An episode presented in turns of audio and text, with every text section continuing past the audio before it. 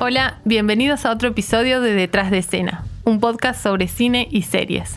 Yo soy Alejandra Casascau. Hola, yo soy Nasa Ortiz. Hola, Ale, ¿cómo estás? ¿Cómo estás, Nasa? Muy bien. ¿Vos? Todo bien. Bueno, hoy vamos a estar hablando de un estreno que los fans de Marvel estaban esperando hace más de un año y que se convirtió en el estreno del mes. Es Black Widow. Estás escuchando La Gaceta Podcast.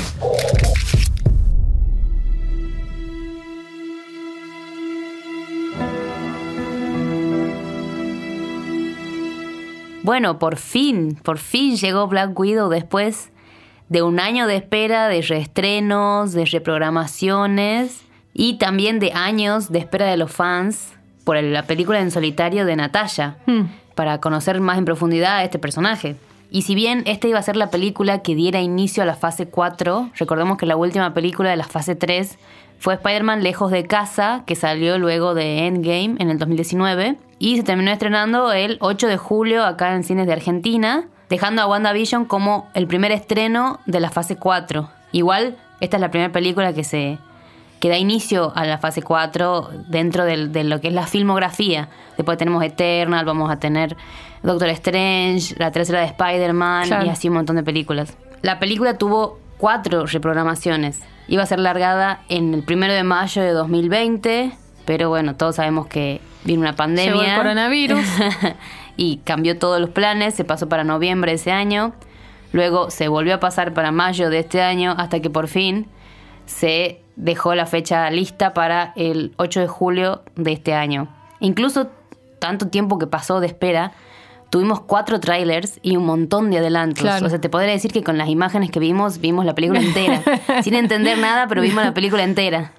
Bueno, ¿te parece que arranquemos con la pregunta clave? Que es, ¿La Viuda Negra se merecía o no una película en solitario? ¿Qué opinas vos? Sí, recontra sí. Recontra sí, ¿no? Recontra sí, Sí. sí. Yo también creo lo mismo. porque era un, un personaje demasiado bueno, muy misterioso, que tenía un montón de facetas, que incluso ella decía que era una mercenaria, pasó a ser una vengadora. ¿Qué, qué pasó en el medio? O sea, ¿cómo fue eh, ¿Cómo se la convirtió? transición? Claro. ¿Cómo se convierte en vengadora? ¿Cómo se convierte en heroína después de, de ser programada para otra cosa, no? Me parece que era necesario, pero era necesaria hace mucho tiempo Sí. la película esta. No sé qué opinas vos. Sí, yo también creo que si bien eh, tengo que confesar, por supuesto, que yo eh, todas las sagas de Marvel, todas la- las películas de Marvel, las vi hace relativamente poco, entonces yo no vengo como de hace años esperando o queriendo a algún personaje más que a otro. No, no sé si ella desde un principio tenía tanta relevancia. Eh, creo que la primera vez que, que se la ve, se la ve en Iron Man 2. Claro que es un personaje secundario. un personaje muy secundario y después empieza como a tener este otra otro perfil ella, ¿no? Sí, sí, así es. Por eso creo que está bien que, que se lo haya puesto como en este momento. No sé si, si lo hubiese enganchado o si me hubiese enganchado a mí hace algunos años atrás. También creo que eh, la- la, mm, el tono con el que se lo trata es un tono muy feminista, muy... No sé si hubiese entrado hace unos años atrás.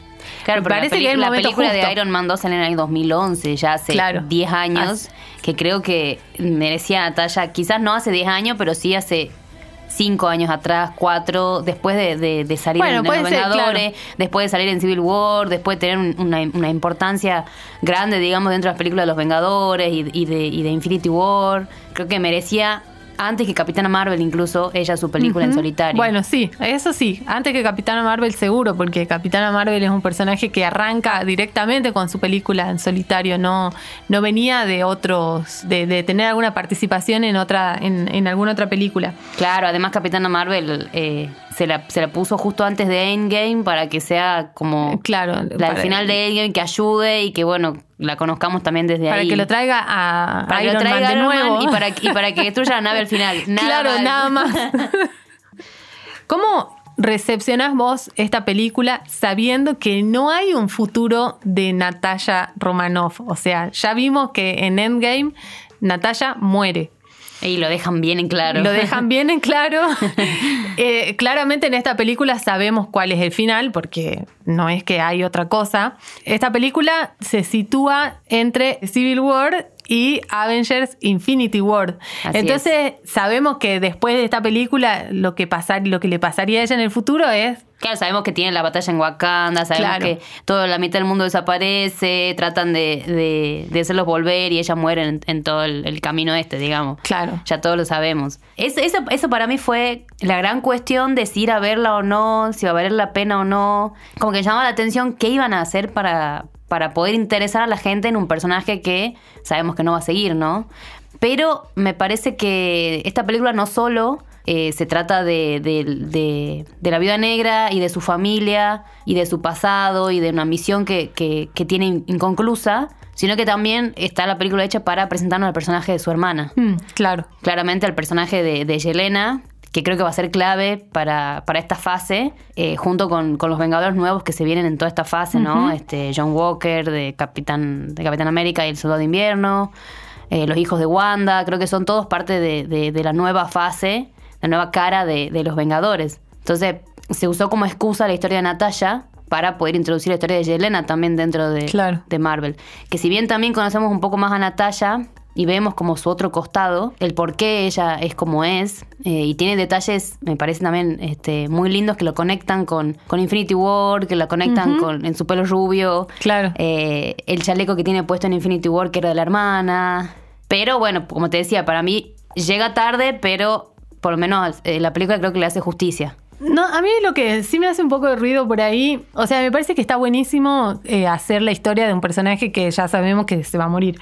Lo que yo me pregunto, al, al tener tantos personajes en la cabeza y ver cómo se van desarrollando las historias, ¿no está ya?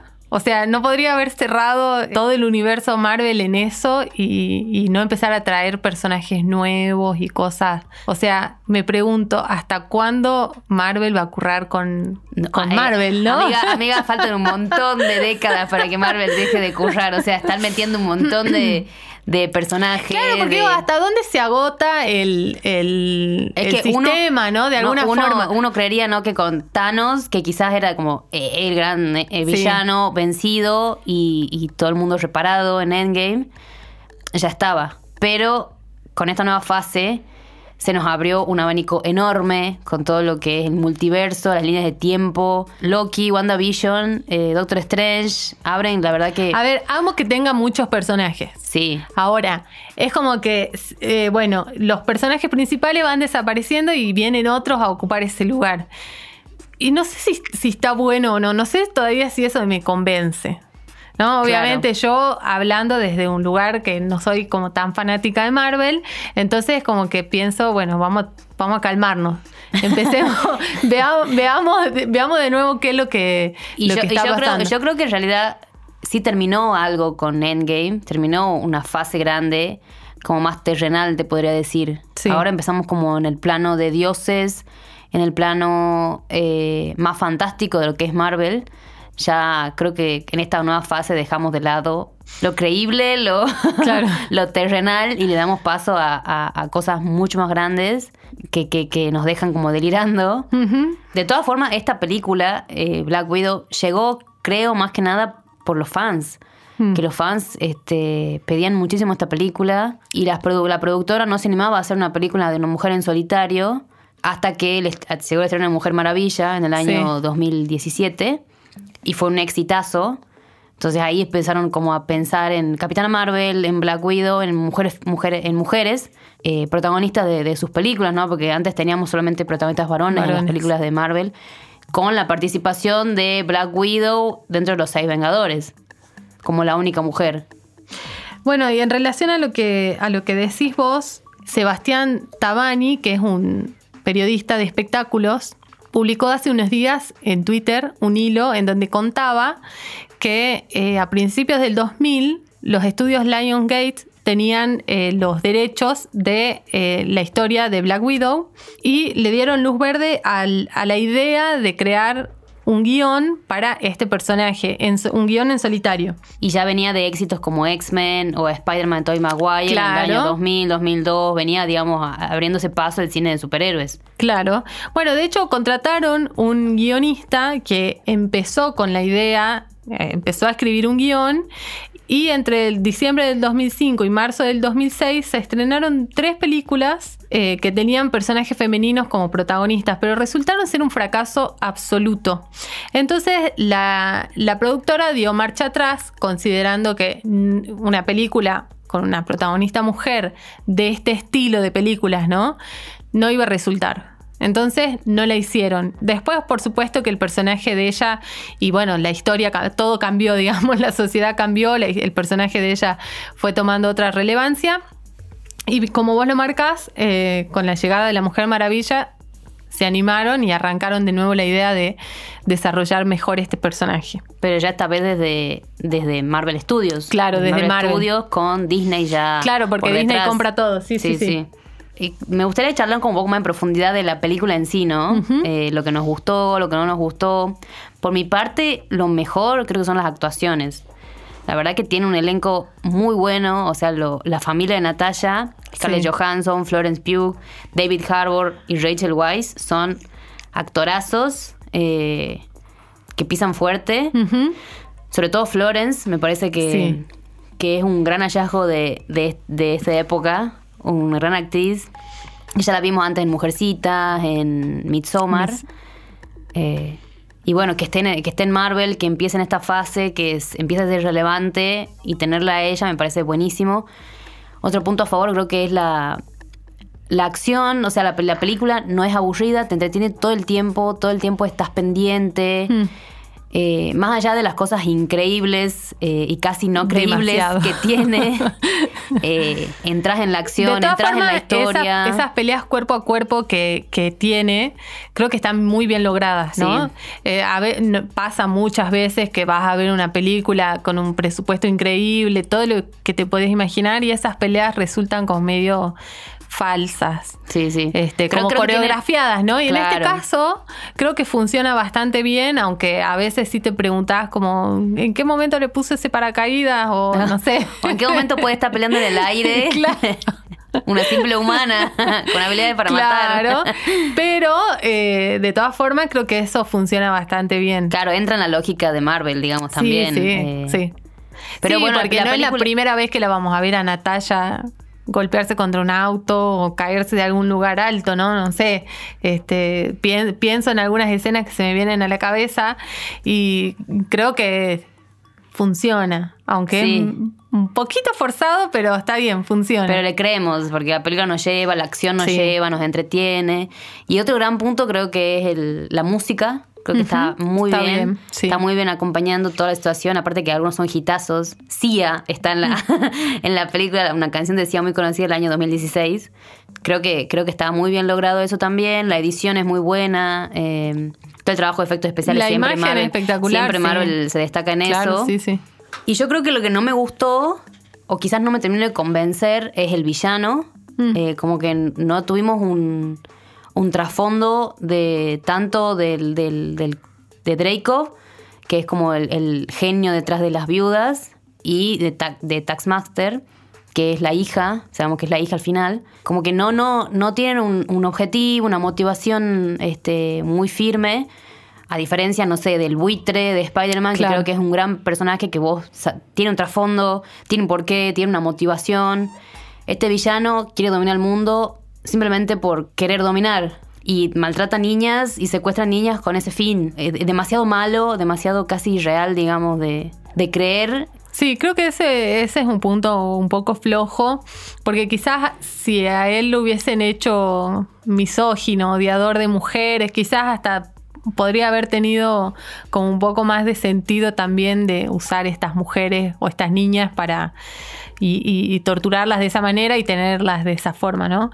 No llegaron a profundizar en, en eso porque creo yo, o, así lo siento después de ver la película, que quisieron más profundizar o darle como un tinte más emotivo a lo familiar que a todo lo otro, ¿no? Sí, sí, sí. Y está bueno, está bueno ver esa, esa parte también, a mí sí me gustó bastante, encontrar como esos matices en el personaje de ella, que en general siempre la, vemos como una mercenaria, como una vengadora, digamos. Por ahí acá se permite un poco más de, esa emoción de que nada, que está bueno verlo y que también muestra cómo cómo una buena actriz como Scarlett Johansson puede tener esos matices en un mismo personaje. Claro, eso te iba a decir también que permita a, Scarlett contemplar a Natalia como en, todo, en todas sus facetas, ¿no? Y mostrarnos, digamos, todo lo que puede ser capaz el personaje y la actriz. Y bueno, ya, ya se confirmó que Scarlett Johansson no sigue en Marvel, que ya esta fue su última aparición,